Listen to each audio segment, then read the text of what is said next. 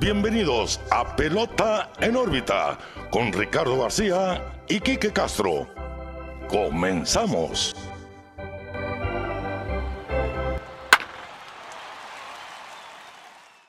Bienvenidos a un episodio más de Pelota en órbita, su podcast de grandes ligas. Como siempre lo recibe su amigo Ricardo García, acompañado como siempre de mi amigo y su amigo Quique Castro. ¿Qué onda, Quique? ¿Cómo estás? ¿Qué tal, Ricardo? Una semana más, aquí andamos. Eh, seguimos encerrados, pero ya con unas mejores noticias, ¿no? Eh, tuvimos una semana muy ocupada en, en el tema de noticias de grandes ligas, entonces tenemos bastante que platicar.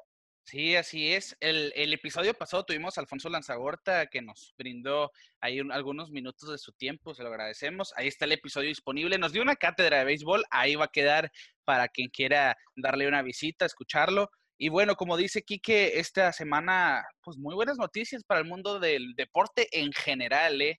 Pero primero que nada, vamos a dar las redes sociales, Quique. Así es, Pelota en órbita, Facebook, Instagram, Twitter. También estamos en YouTube ahora experimentando, ¿no? E, en subir ya el programa completo del video. Ojalá ahí les guste a las personas que lo ven y lo escuchan mediante YouTube. Y pues ahí nos pueden seguir para estar al pendiente en nuestras redes. Estamos subiendo posts cada, día de lo que hablamos en la semana y un, un clipcito acerca de los temas que vamos a tocar el día de hoy. Así es, así que síganos, Pelota en órbita en todos lados, también las plataformas de streaming de audio, Spotify, la principal, Apple Podcast, Google Podcast, ahora también YouTube, como decía Kike. Así que dense la vuelta, suscríbanse donde mejor les convenga, que íbamos a estar dándoles contenido de qué hablar en esta cuarentena. Ahora, probablemente, próximamente, con béisbol de las grandes ligas. Pero bueno, Kike, ahora la razón por la que iniciamos este podcast por allá en febrero por fin nos da una noticia buena después de 15 episodios de estar experimentando, sacándonos haces bajo de la manga. Pues se hizo pues oficial. Mm, sí. Se hizo oficial el que, el que va a haber una temporada, Quique. Sí, eh, creo que lo estamos esperando de hace un tiempo, ¿no? Empezamos este proyecto en febrero en vistas del, del eh, campamento primaveral las cosas no resultaron obviamente como pensábamos. De hecho, dejamos interrumpidos unos programas al respecto del Spring Training eh, con colaboraciones importantes que la verdad, en, al final de cuentas, no las podemos utilizar. Ahora se viene lo bueno. Eh, al parecer, estamos a nada ya de volver a ver acción en el béisbol.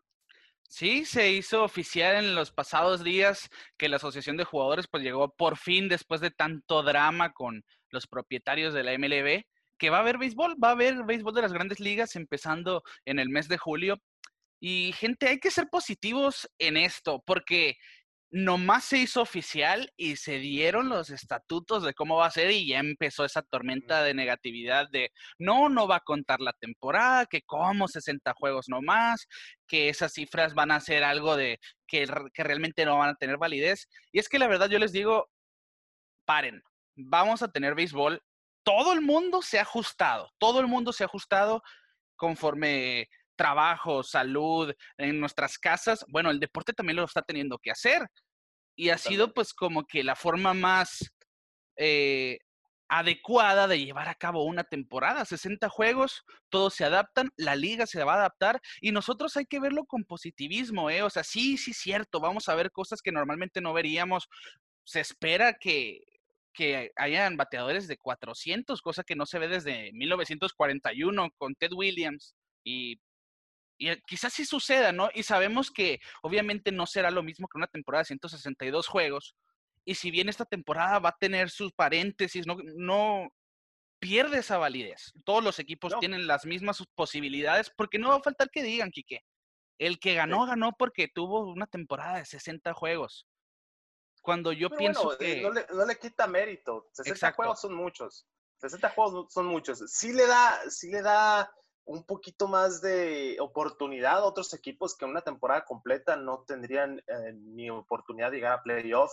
Yo creo que es algo que se beneficia el béisbol y le da la oportunidad a muchos jóvenes que están buscando llegar al playoff, que nunca han estado en el playoff, darse eh, ese tiempo de, experiencia y crecer como jugador. Eh, no le quita mérito para nada lo que los 60 juegos. Sí, estamos acostumbrados a un mundo de juegos. 60 son muy reducidos, pero como dices tú, hay que adaptarnos. A mí se me hizo un buen número, eh, no le va a quitar méritos a los números. Yo creo que lo único que podría hacer ruido es lo que me mencionas tú del promedio de bateo, pero al final de cuentas son méritos eh, banales, ¿no? Lo que queremos ver es juegos y es lo que vamos a tener.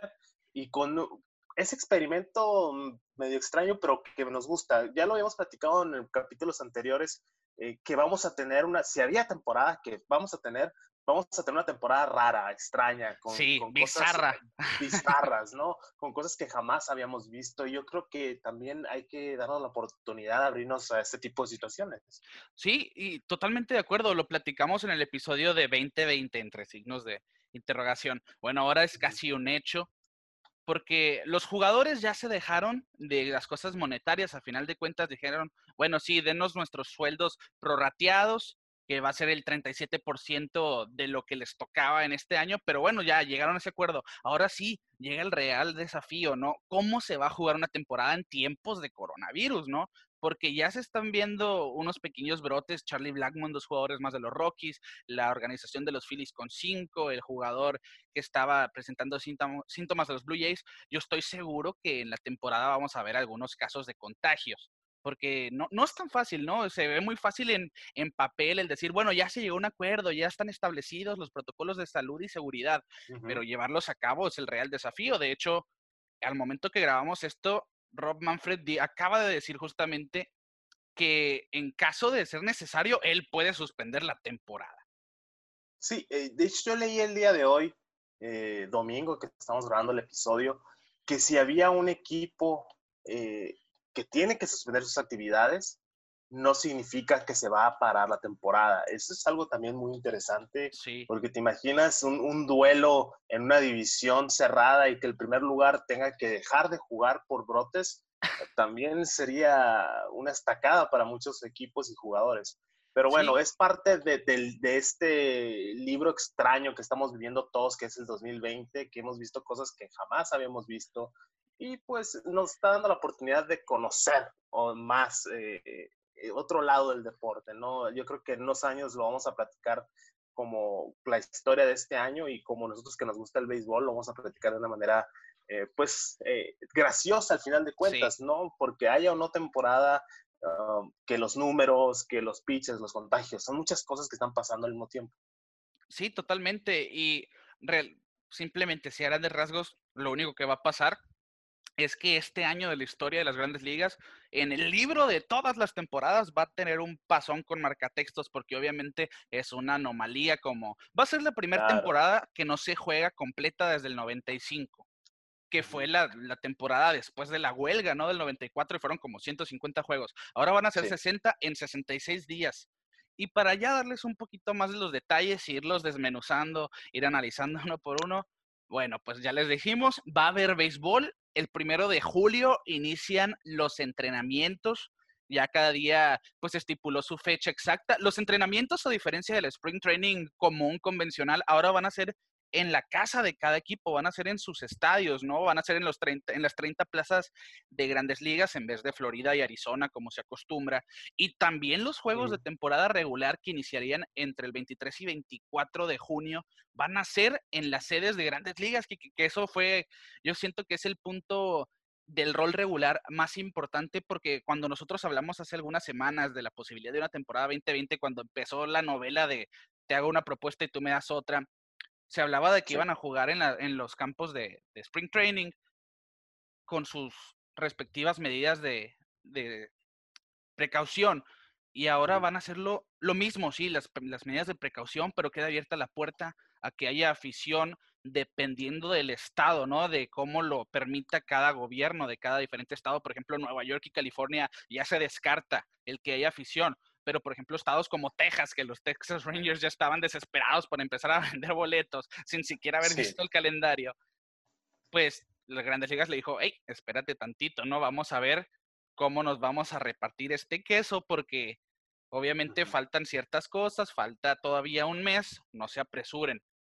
Pero bueno, lo, dentro de lo malo, lo bueno, los 30 estadios de grandes ligas van a estar ahí, mínimo para que los veamos por televisión, Kike.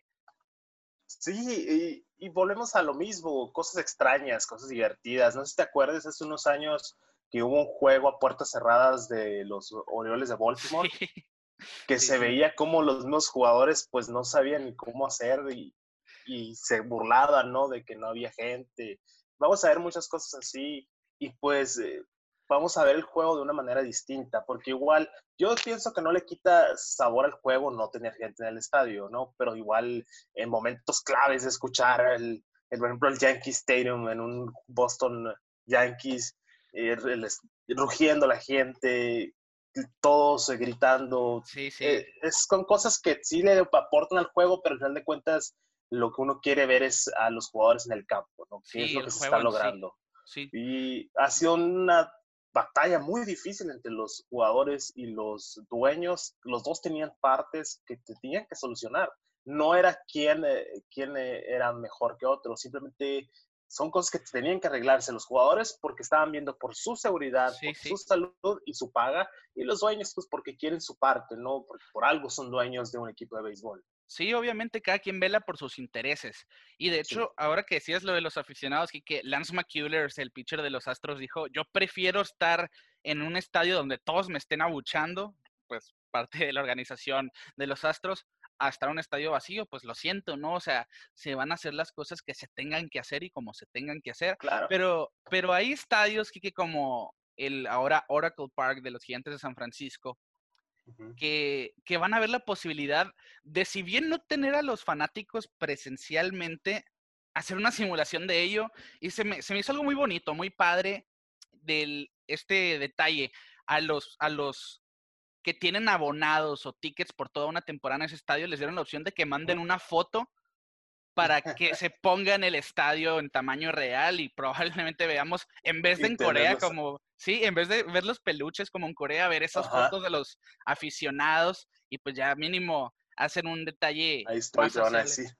Sí, totalmente. Y bueno, esto, si vemos, pues que la temporada se lleve tranquilamente. Estamos hablando, son 60 juegos de, temporada regular en 66 días, así que van a ser, técnicamente va a ser una, una jornada, una temporada express. Va a ser desgastante porque pues normalmente son 162 juegos, pero a lo largo de seis meses. Ahora van a ser 60 en dos meses, técnicamente con un descanso cada 10 juegos, ¿no? En vez de uno o dos a veces a la semana. Y esto va a ser Sí, me acuerdo, ¿te acuerdas tú también, Quique, de cuando se filtró una posible reformación de las divisiones con este, central y oeste y grandes equipos? Bueno, técnicamente eso no es así, pero hipotéticamente sí, porque si bien las divisiones y las ligas se van a mantener tal cual como americana y nacional, este, oeste y central, bueno, este, central y oeste, se van a mantener así, pero cada equipo va a jugar solamente contra los equipos de su división 10 juegos contra cada equipo de su división y 4 juegos contra los rivales de la misma división, pero de la otra liga. Es decir, los Yankees van a jugar contra los Medias Rojas, contra los Orioles, los Rays y los Blue Jays, 10 veces contra cada quien y 4 juegos contra los Nacionales de Washington, los Bravos, los Marlins, los Mets y los Phillies. Así que realmente esa división, lo que, bueno, ese circuito del este va a estar muy interesante porque son dos divisiones muy, muy peleadas y ver, pues ya se rumora aquí que en la jornada inaugural un Yankees Nationals con un Gary Cole contra Max Scherzer, técnicamente pues dos pitchers que se vieron en la Serie Mundial pasada y pues sería pues un súper espectáculo, ¿no? Para empezar esta temporada. Claro, y vamos a ver esos eh, encuentros por, por áreas, ¿no? Para evitar eh, los, los viajes entre, entre los equipos, evitar los aviones y todo ese tipo de situaciones. Y también nos da esos encontronazos buenos, como dices tú, Washington Yankees, dos equipos con buen picheo, también eh, Yankees Mets, esa serie que vuelve loca a la gente de Nueva York.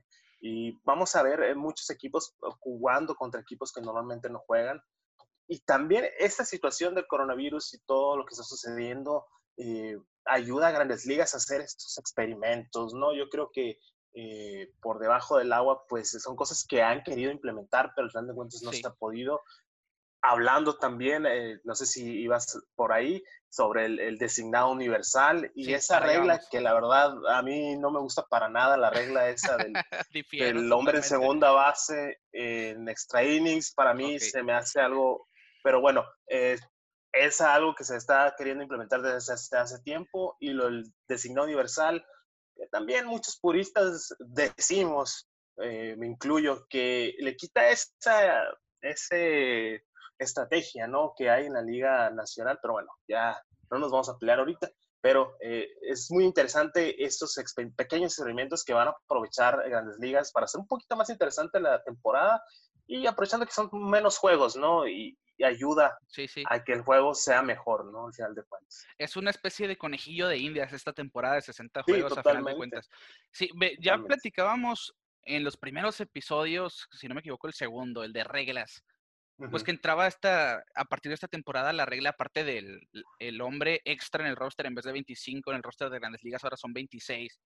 Entra la regla de tres bateadores como mínimo para un pitcher, pues sí, sí se queda, entra en vigor para esta temporada. Ya lo hablamos en su momento, yo les dije que yo no soy fan, yo sí soy quizá fan del, de la estrategia en cuestión de picheo, ¿no? De los enfrentamientos.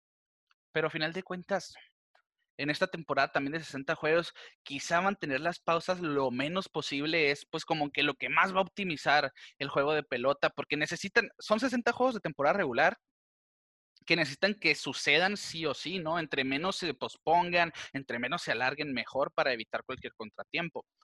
Y esto de los tres bateadores viene a quedarse, ya los pitchers, pues cada quien se ha expresado a, a sus conveniencias y obviamente unos les gusta, unos no, y este también es el caso del bateador designado en ambas ligas, que a mí en lo personal sí me gusta, yo soy fan del bateador designado, hemos visto grandes bateadores designados, David Ortiz, Edgar Martínez, Frank Thomas, ahora Jim Tommy, Nelson Cruz también últimamente, probablemente el mejor de, la, de hoy en día, JD Martínez, y ver esa opción también en la Liga Nacional, por primera vez en la historia del béisbol en las grandes ligas, un bateador designado, pues le da como otro atractivo, ¿no? Vamos a ver carreras.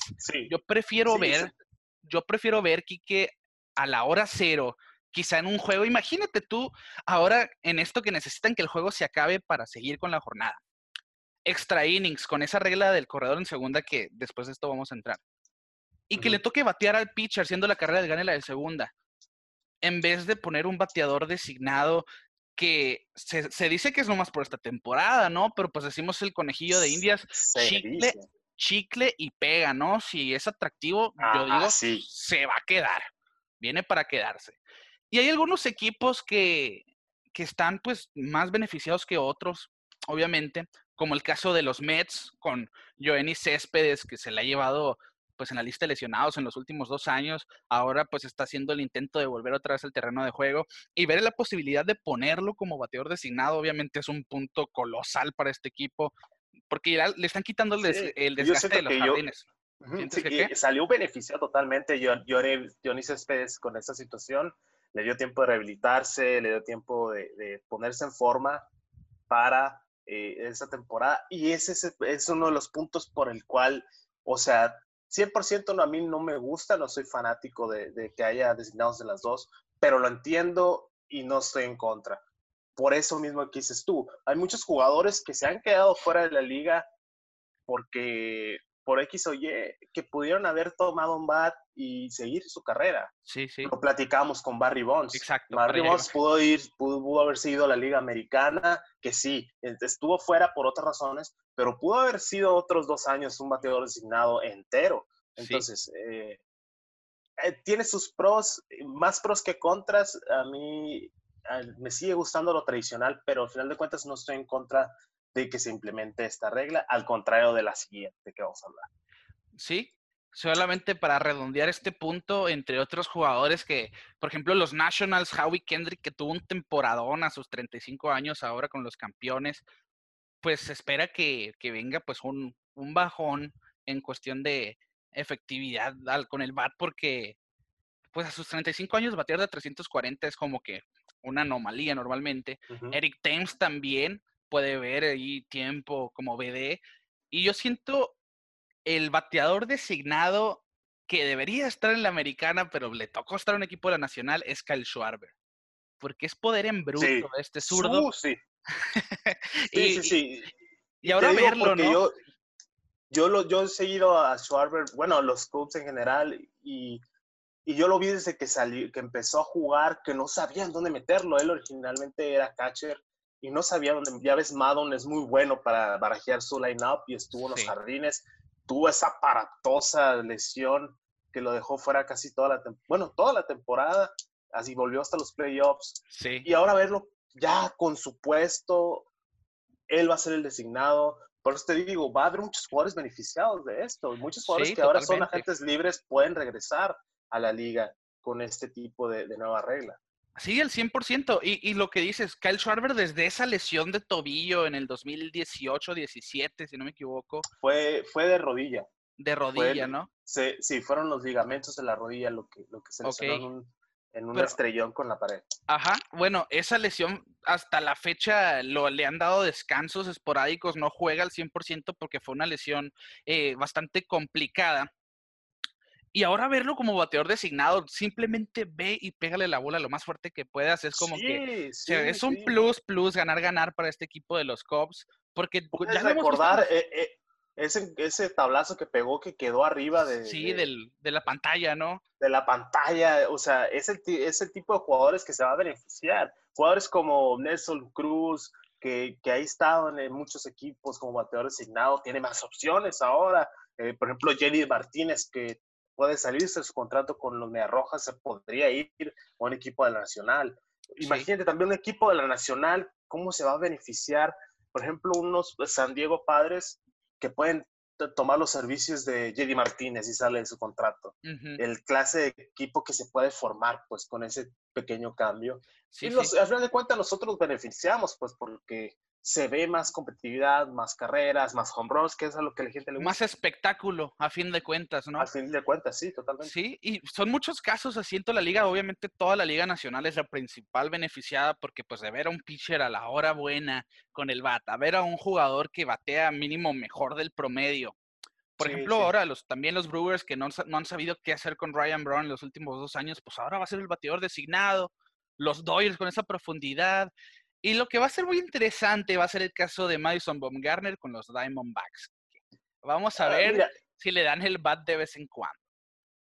es que eh, Garmer es un caso eh, excepcional, pues es algo que no se ve siempre. Ajá. Entonces, eh, por, por eso yo, es de los primeros en que dicen no, que no haya bateador designado. Pues sí, porque él sí batea. claro. ¿no? Y, eh, y vemos, a, por ejemplo, jugadores de la americana que van a la Liga Nacional y batean y se lesionan porque no están acostumbrados, que sí, son, eh, son eh, atletas y deberían, pero no es su trabajo al final de cuentas, ¿no? Entonces, Von Garmer siempre ha sido muy vocal en ese tipo de cosas. Yo creo que sí, se va, se va a ir con la suya y que le den el bat una que otra vez. Lo hizo una vez en Oakland, no sé Sí. si lo recuerdes, que Sí, le sí. dieron el puesto para que bateara. Entonces, Y que fue el eh, primer bateador, fue el primer pitcher en batear en la Liga Americana como en 40 años, ¿no? Algo por el estilo. Sí, sí, o sea, pero son casos muy, muy extraños, Excepcionales, ¿no? excepcionales. Sí, bu- bueno, pues esa es una de las reglas que viene en el 2020 y muy probable llegue para quedarse.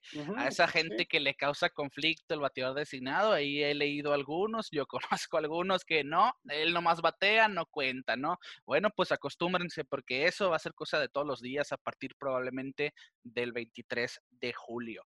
Bueno, la siguiente liga que ha la siguiente regla que ha causado controversias, precisamente lo que decía ahorita Quique, el corredor en segunda a partir de la décima entrada.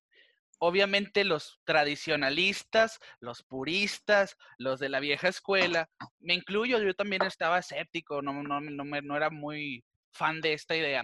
No les gusta, pero no sé si te acuerdas del último Clásico Mundial, aquel juego de Colombia contra República Dominicana, que en el Clásico Mundial sí hay corredor, de, sí hay corredor en segunda, lo que le llaman muerte súbita en los, en los extra innings. Y fue todo un éxito. se también se ve un juego de estrategias, se ve, bueno, ya está el corredor en segunda, ve si vas a tocar la bola o el pitcher ve si va a pasar al bateador para buscar un doble play. O sea, sale un caso de diferentes posibilidades en la décima entrada que siento yo que avivan el juego en vez de ver un juego un poco sin ritmo hasta la 19 o la 18, o sea, un juego muy largo, que yo estoy bien con ello, pero hay gente que no, y ahora Grandes Ligas lo que está buscando es que la gente se quede viendo el juego.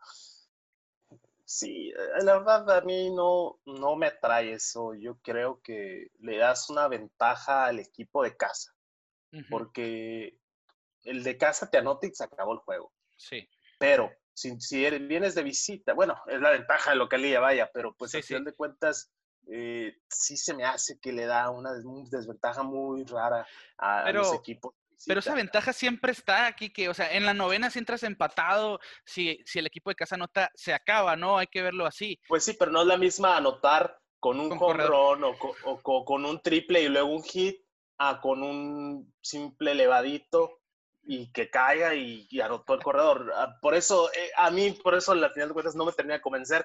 Yo creo que apenas viéndolo, podría decir, ok, lo entiendo, igual como lo que hablamos del designado, eh, es cuestión de acostumbrarse, ¿no? Sí, pues yo al final de cuentas, pero así a simple, así en papel no se me hace algo que me guste mucho. Se experimentó en, el Clásico Mundial, pero pues yo siento que el Clásico Mundial y, la temporada regular se cuecen aparte, ¿no? Porque no vas a comparar el tipo de juegos que había en el Clásico Mundial, ahí la gente vuelta loca y los jugadores. Empezó ese movimiento que hay ahorita de, Let, the, Let the Kids Play, que era deja que griten, deja que se expresen, ok, sí, está bien, pero es el clásico mundial. Aquí ya es la temporada regular, no sé, cierto que son dos cosas totalmente diferentes y como te digo, apenas viéndolo en acción podría decir, ok, eh, podría ser algo que funcione. Manfred, ya hemos hablado mucho de ese señor, ya, ya la gente debe conocer nuestras opiniones acerca de él. Ha estado implementando todo ese tipo de reglas y yo creo que al final de cuentas, como dices tú, todo lo que se está implementando este año se va a quedar. Al final de cuentas se va a quedar. Eh, hay que acostumbrarnos, hay que estar felices, hay que seguir viendo los juegos porque es algo que se va a quedar. Porque eh, después de esta temporada 2020 viene el 2021 y va a haber otro acuerdo entre la Asociación de Jugadores y Grandes Ligas que yo siento que ahí va a entrar todo esto nuevo. Entonces hay que acostumbrarnos y a disfrutar esta temporada extraña. Sí, va a ser extraña, totalmente. Y, y así podemos definir todo este año, ¿no? Fuera del deporte, extraño. Pero sí, acuérdate de mí, Kike. Me voy a quedar esperando tu mensaje. Oye, fíjate, me gustó este juego con muerte súbita, con corredor en segunda, porque se puso bueno. Acuérdense de mí, Ricardo García de Pelota. No, lo vamos a platicar aquí. Sí, lo vamos, a, platicar aquí cuando suceda. Eso sí, y te lo voy a decir, Ricardo tenía razón. Estuvo muy bueno ese cambio y lo voy a admitir, pero hasta, hasta verlo. O sea, hasta verlo te voy a dar la razón, pero mientras bueno. sea nomás una propuesta en papel, a mí pues, no, no, me, no me cuentes. Ya lo veremos, ya lo veremos. Acuérdense de mí también. Vamos a ver el toque de bola que está casi extinto. Ahora lo vamos a ver muchas veces en este tipo de situaciones. Vamos a ver muchas bases mm, por bolas intencionales también. Son cosas que trae debajo del brazo esta regla. Así que vamos a ver un juego de estrategias otra vez después de la, de la novena entrada. Yo sí lo siento. Yo soy muy imparcial ante eso. O sea, si lo ponen, qué bueno. Si no, pues también. Pero, pero yo sí siento que después de la novena entrada, los extra innings van a tener así como un ambiente tenso, emocionante de que, que puede pasar. Y va a estar, va a estar muy padre, acuérdense de mí, va a estar muy padre, hay que verlo de esa manera. Porque sí pasa, ¿no? Sí pasan juegos de 13, 14 entradas que ya, que se acabe, ya, ya, ya, ya. Entonces, vamos a ver qué pasa. Pues es cuestión, ¿no? Vamos a ver, esperemos que el primer día de la temporada se presente uno de esos casos que muy seguramente va a suceder. Así es el béisbol, siempre tratando de asombrarnos. Bueno, otro de los puntos que queda esta temporada en cuestión de los rosters, no sé si creo que no lo hemos mencionado, ¿no? Son el roster de esta temporada, el de grandes ligas va a ser de 30 jugadores al, al principio, ¿no? De la temporada. Pero existe algo que le llaman el player pool o el grupo de jugadores de 60, que vienen siendo los jugadores que son elegibles para una temporada regular. O sea, es decir, los jugadores que pueden participar en este 2020 tienen que estar dentro de ese player pool de 60 jugadores. En estos días ya los equipos los han, los han hecho públicos esos 60 jugadores, pero en la temporada regular van a ser 30 los jugadores que pueden iniciar en el roster de grandes ligas a las dos semanas, esos 30 jugadores bajan a 28 jugadores y a las dos semanas de eso bajan a 26, con un mínimo de 25. Cada equipo a su conveniencia va a ver si van a tener 26, van a tener 25, y no hay límite de pitchers. Eso es algo muy importante. Normalmente hay un límite de 14 pitchers, si no me equivoco. Ahora no va a haber límite de pitchers. Si el equipo quiere tener 20 pitchers y 10 jugadores de posición el, el día 23 de julio, lo van a poder hacer. Sí, y yo creo que eso es algo que los van a beneficiar también por este lado del, coronavirus, que puede ser que en cualquier momento caiga un jugador, ojalá y no pase. Eh, van a tener muchos jugadores disponibles. Yo creo que vamos a ver más picheo que otra cosa, ¿no? Porque esto de la temporada corta puede ser que se usen muchos brazos y también que tengan tan poco tiempo de, de descanso va a ser muy desgastante para los pitchers. Yo creo que por ahí va, va a ser el resultado, pero bueno, espero que, que, al final de cuentas eh, vengan estos nombres que hemos estado escuchando, ¿no? Jugadores que hemos esperado por bastante tiempo, ya sí hemos visto algunos en, los, en las listas de los, de los equipos y vamos a ver muchos, muchos novatos esperados este año. Sí, y es que bueno, se cancelaron las ligas menores y Grandes Ligas ha hecho lo posible para mantener a los ligas menoristas más importantes, por llamarlo de alguna manera, pues ahí en la mezcla de jugadores que puedan tener alguna oportunidad mínimo, pues de estar entrenando, ¿no? Con los equipos de grandes ligas. Pues hablamos, son 26 los jugadores en el roster que van a quedar definidos para el último día de temporada regular, pero existe la posibilidad, en caso doble jornada, pues que llamen a un jugador extra que suba de 26 a 27. Eso se ha hecho toda la vida, ¿no? En, en caso de doble jornada, bueno, llámale a un jugador más que te eche la mano. Normalmente llaman pitchers, pero igual, esa conveniencia, conveniencia y necesidad de cada equipo. Y ahora la fecha límite de cambios, que, que normalmente es el 31 de julio, por obvias razones no va a ser el 31 de julio, y se mueve al 31 de agosto, lo que va a ser bastante interesante, porque la temporada va a empezar el 23 de julio, y para el 31 de agosto tú tienes que haber visto si ya cambiaste o no cambiaste algún jugador, y los equipos, obviamente, si normalmente son muy quisquillosos y hacen todo con pincitas y minuciosamente, ahora va a ser más porque van a hacer una renta de un jugador por menos de un mes. O sea, va a ser, yo no te voy a dar uno de mis prospectos por 27 días de un jugador de grandes ligas. O sea, muy probablemente veamos un flujo de cambios bastante lento. Sí, yo creo no vamos a ver ese blockbuster que dicen, ¿no? No va a haber esos cambios tan extravagantes que hemos visto. Yo creo que los, movimientos más grandes ya los vimos y ya los platicamos, eh, hablando de los Dodgers y Mookie Betts, pero esto también le perjudica a jugadores que están buscando irse a otros equipos, ¿no?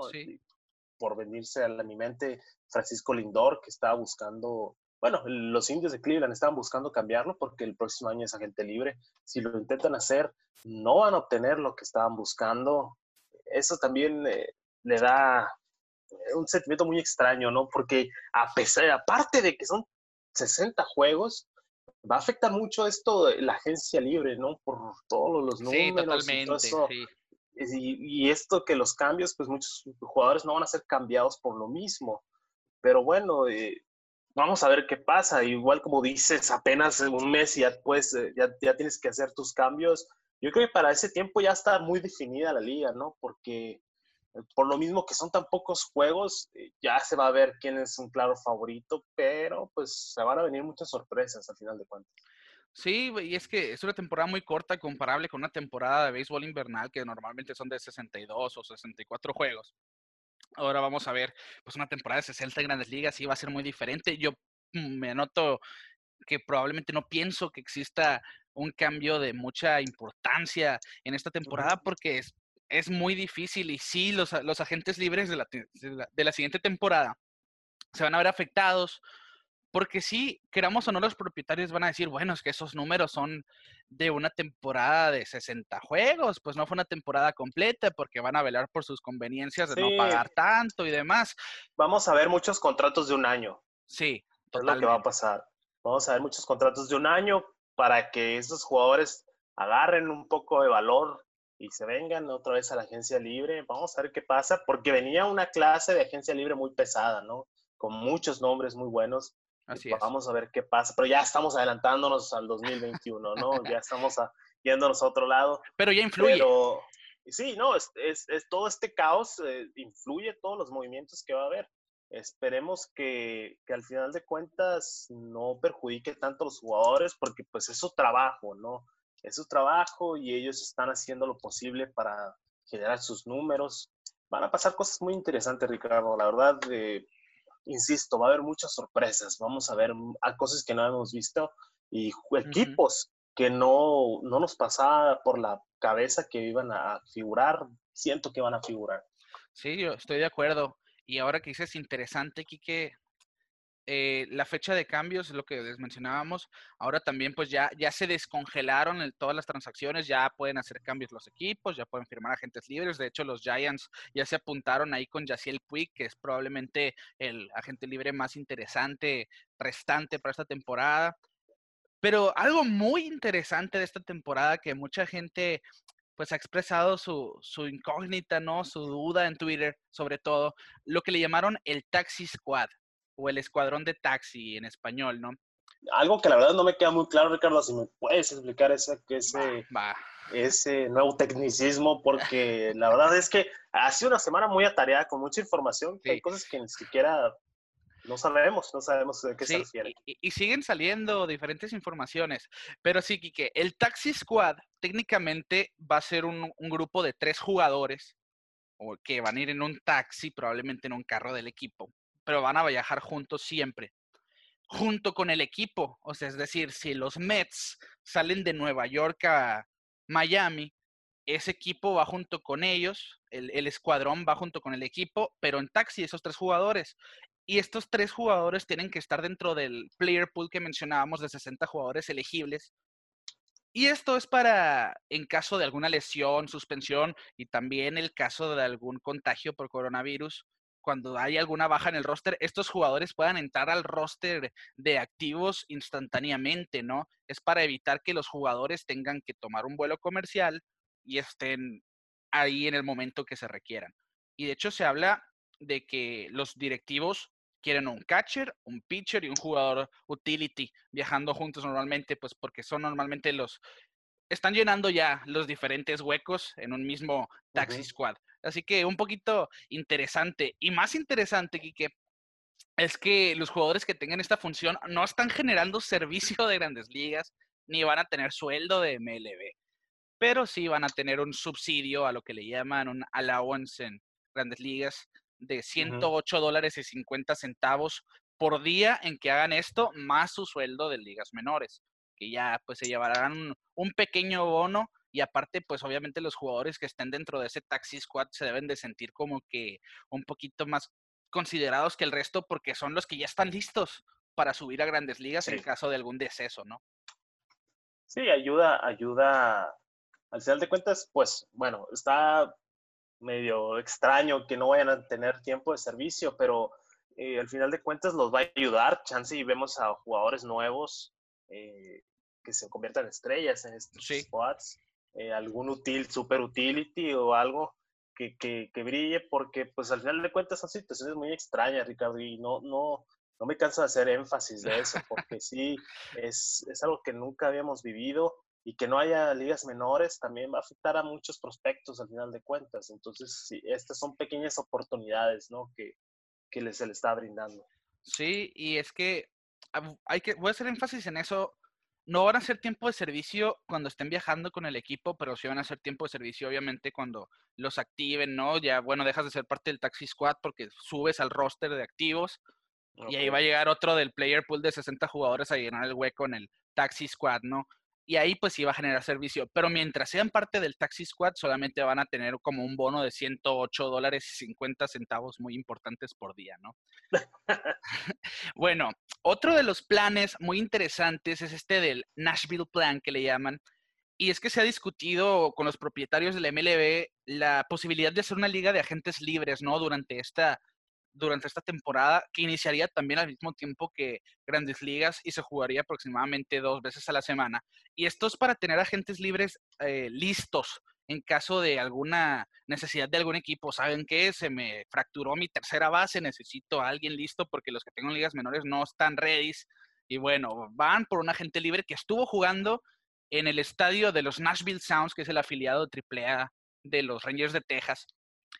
Y se está explorando, ¿no? Esta posibilidad, pues, para tener agentes libres que estuvieron tanto en grandes ligas como en AAA la temporada pasada, listos en caso de, tanto como, ¿saben qué? Pues te voy a firmar porque pues has mostrado un buen rendimiento o me convienes o por una necesidad o una emergencia de cada equipo. Me parece algo muy interesante. Y eh, de hecho, el gerente general del equipo de los Sounds de, de Nashville dijo que tiene una lista lista para aproximadamente 70 jugadores que podrían participar y se espera hacer dos equipos que estén jugando constantemente entre ellos simplemente para que se estén listos para una posible temporada un tipo de, como la Liga de Arizona, ¿no? La Liga de, Otoño Arizona, que son varios prospectos de varios equipos que juegan entre ellos. Algo así es este, eh, esta liga de, agentes libres, que la verdad se me hace excelente porque pues muchos se, quedan, se quedaron sin trabajo, muchos jugadores que fueron liberados o que no fueron contratados por todo este embrollo van a tener otro, otra oportunidad de, de llegar a grandes ligas. Sí, por lo menos ya están diciendo, mira, pues aquí yo me sigo preparando, ¿no? Sí, sí, sí, que claro. el, sobre todo el mes pasado que cortaron muchos cuellos en los equipos de ligas menores, porque pues quieran o no, hasta las organizaciones se han visto afectadas en ajustar la cartera. Pero dentro de estos player pools, hablando de jugadores que fueron incluidos y que al, al roster de 60, que, que quiero hacer énfasis Juan Gámez, quien nos, nos apoyó en el episodio de COVID-19, en el episodio 6. O sea, llevamos 15 semanas desde que se suspendió la temporada. Bueno, pues él estuvo en el primero, nos dijo cómo estaban las cosas. Pues está en el roster de 60 de los Chicago Cubs, este pitcher derecho de poder, y le deseamos toda la suerte y el éxito del mundo que nosotros estamos seguros que va a tener. Claro, Juan, que fue nuestro primer invitado, Ricardo, la verdad, eh, íbamos empezando y se tomó el tiempo de regalarnos un poco de sus, de sus palabras. Y vamos a estar muy al pendiente de cómo, cómo va su, su carrera y con los Chicago Cubs. Y espero que lo veamos pronto ya ahí en el, Wrigley Field. Eh, y pues las mejores de las vibras y el mejor de los éxitos le decíamos a, Juan desde aquí, eh, sus amigos Ricardo y Quique Castro y espero que le vaya muy bien. Le va a ir muy bien, vas a ver, Quique. Bueno, dentro de los prospectos importantes, decíamos Juan Gámez, uno de los mexicanos.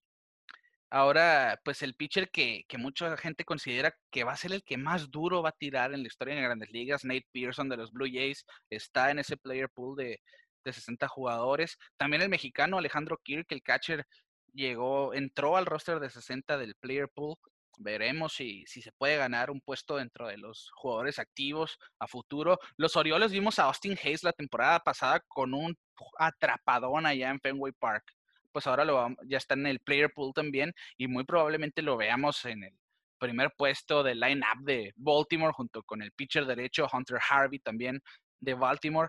Y el que llamó mucho la atención, Kike, es el prospecto número uno de Grandes Ligas, que mucha gente decía está listo o no está listo para este 2020, pues entró al player pool de 60 jugadores. Wander Franco de Tampa Bay, el parador en corto, ambidiestro, shortstop, tiene todas las herramientas y parece ser que ya está listo. Veremos si después de esas dos semanas de entrenamiento previo a la temporada regular el 23 de julio, Tampa Bay lo pone en su roster de activos de 30 jugadores, que es uno de esos puntos a destacar, ¿no? Junto con Brendan McKay, que ya debutó la temporada pasada, el jugador doble vía, pitcher y bateador designado con los Rays.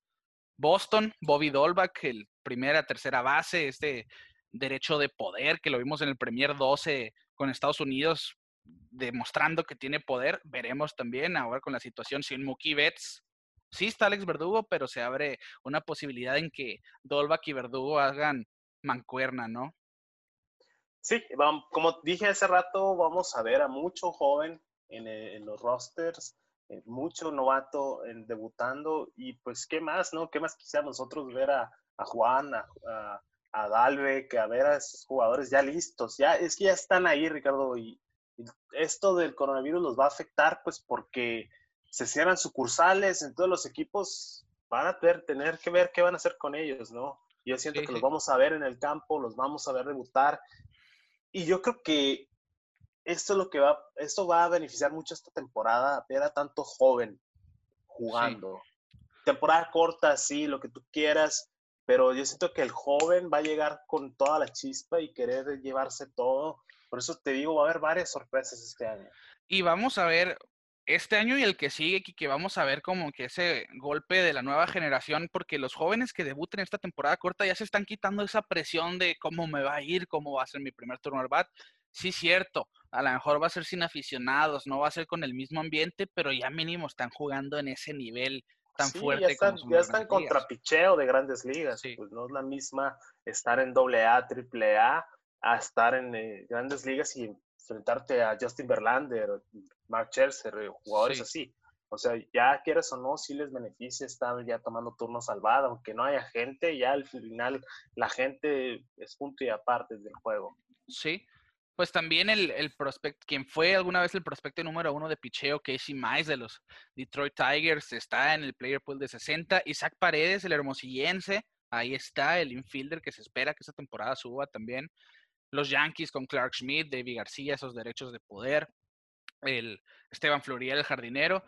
Y a mí, los que me emocionan mucho son los Angels, Kike, porque tienen a, Joe Adele, Jordan Adele, jardinero, que es el prospecto número 2 o 3 de las grandes ligas, no me acuerdo en este 2020 cómo lo catalogaron, y Brandon Marsh, un jardinero de poder, un derecho y un zurdo, dos jardineros que junto con Mike Trout van a ser el outfield de los Angelinos, muy probablemente sea el mejor outfield del béisbol en unos 2, 3 años, si no es que antes.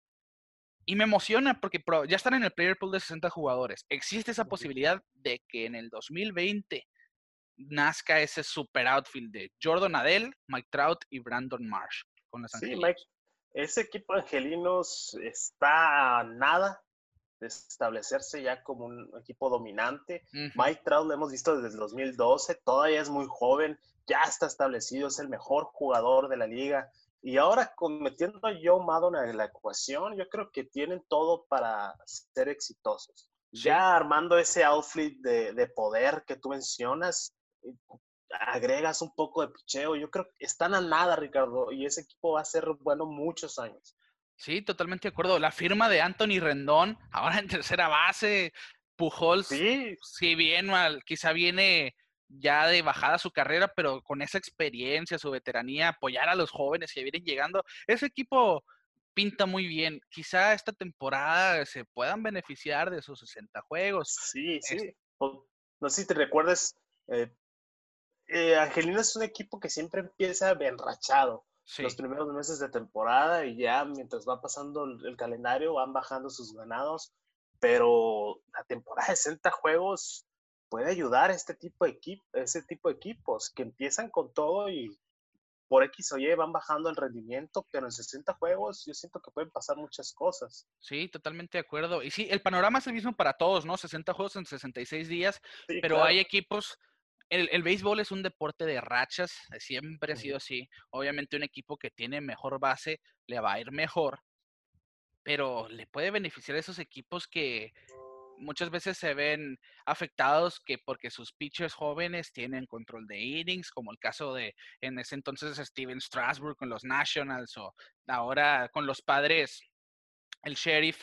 Bueno, total que ahora muchos equipos se pueden ver beneficiados de esto y otros equipos pues también les va a afectar para mal. Pero a final de cuentas, 60 juegos para todos. También vamos a ver a Jesús Luzardo, ahora por primera vez, se esperaba el año pasado con los Atléticos, este zurdo de poder se lastimó y solamente vio seis apariciones ya al final de la temporada como relevo. Se espera una temporada de él como abridor ahora. Sí, cierto, los abridores, pues ahora en, en 60 juegos probablemente tengan entre 10 y 12 salidas por temporada en vez de las 30 acostumbradas, ¿no? Pero vamos a ver, va, a ser como que un muestreo de este novato para la temporada completa que sigue en el 2021. Sí, sí, sí. Lo mismo va a ser para todos. Todos van a estar en las mismas condiciones, eh, pero siento que va, a pasar cosas que no habíamos, bueno, a empezar los 60 juegos ya es algo que nunca habíamos visto. Entonces ya, ya con eso ya estamos viendo cosas diferentes y siento que al final de cuentas vamos a ver equipos eh, que mueven bien sus cartas, mueven bien sus jugadores y van a llegar lejos en esta temporada corta. Sí, estoy totalmente de acuerdo. Pero bueno, son por decir algunos prospectos, ¿no? Porque realmente hay muchos prospectos que entraron a ese player pool de 60 jugadores. No va a haber temporada de las ligas menores, así que los equipos hacen lo, lo posible para tenerlos ahí en la mezcla de posibilidades. Quique, los favoritos de este 2020, 60 juegos, se mantienen los mismos que dijimos, ¿no? Los Dodgers es el favorito de todos. Yo pienso que los Dodgers se lo van a llevar todo en este 2020. Pues deben, deben de. Ya, ya, un saludo a nuestro amigo Humberto Cota, eh, pero deben, ya, ya es momento de que ganen, ya son muchos años de quedarse cortos, teniendo nóminas enormes, teniendo unos equipos monstruosos. Eh, yo siento que ya es momento de, ganar. No sé qué más eh, les pueden agregar ese equipo. Yo creo que tiene todo, picheo, bateo, fildeo. Es el equipo más completo de la liga, en mi opinión, con la mayor profundidad. No sé qué necesitaría Dave Roberts para hacer que esa máquina funcione. Ya hicieron los cambios pertinentes, agregaron a, un MVP, agregaron a un Sayón a su equipo y tienen que ganar. La división, esa está ganada desde hace... Sí, llevan años ya con ella, ¿no? Sí, ese, eso no hay discusión. Pero ya tienen que dar ese salto y ganar ese anillo de ser mundial. Se lo deben a su gente, a sus aficionados, eh, porque ya, son, ya es mucho tiempo de quedarse cortos si no, pues yo creo que van a tener que reconstruir o no sé qué van a hacer porque siento que ya es demasiado tiempo, Ricardo. No sé qué opinas tú. No, yo estoy de acuerdo. Ahora es cuando, ¿no? Le pasó a la organización de los Tigres de Detroit allá cuando perdieron contra los Gigantes en el 2012, ¿no? Que tenían ese equipazo de Miguel Cabrera, Víctor Martínez, Scherzer, Verlander en una misma rotación, o sea. Pero la diferencia, yo creo que de ese equipo de Tigres es que el equipo de Tigres fue dominante 3, 4 años. Sí, sí. Dodgers lleva o como 8 años. Yo creo que desde que llegó Manny Ramírez ha estado en ese intento de llegar a, la Serie Mundial. se ha quedado corto, se ha quedado corto. A, lo que voy yo, ¿no? En esa temporada en específico, como el caso de los Tigres de Detroit de 2012, este 2020 para los Dodgers es crucial. Si no ganan, quién sabe si Mookie Betts se quede en Los Ángeles. Que Leighton Kershaw, pues ya, ya entrando a sus 30, quizá no tuvo una mala temporada, eh, cabe mencionarlo, pero a lo que los tiene acostumbrados a los fans de Los Ángeles, pues se vio una diferencia. Walker Buehler es ahora quien tiene la batuta como el as de los Dodgers. Sí, se les fue Hyunjin Ryu, pero llega David Price, Julio Urias, que se espera que ya pegue ese brinco. Lo vimos con Lanzagorta en el episodio pasado. Se espera que sea el cuarto abridor también. Mookie Betts, David Price, siento yo, esas dos piezas que llegan provenientes de los Mediarrojas de Boston son muy importantes para llevarlo.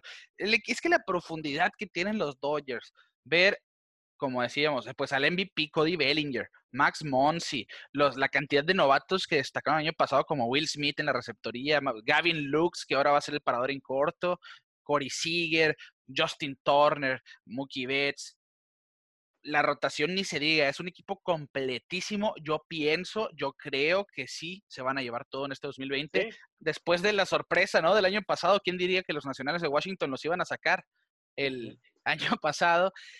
Y, y del otro lado de la americana, pues sí, cierto, los Yankees de Nueva York ahora sí parecen un equipo con Garrett Cole casi invencible, Kike.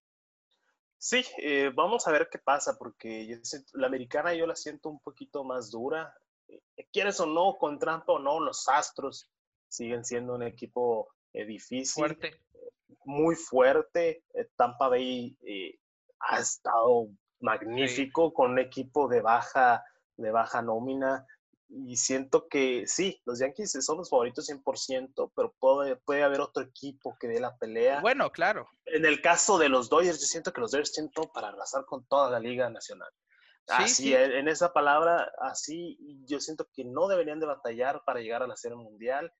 Eh, a ver qué pasa con ya con ah, estando en los playoffs. Ya ves el año pasado. Sí, es otro mundo, ¿no?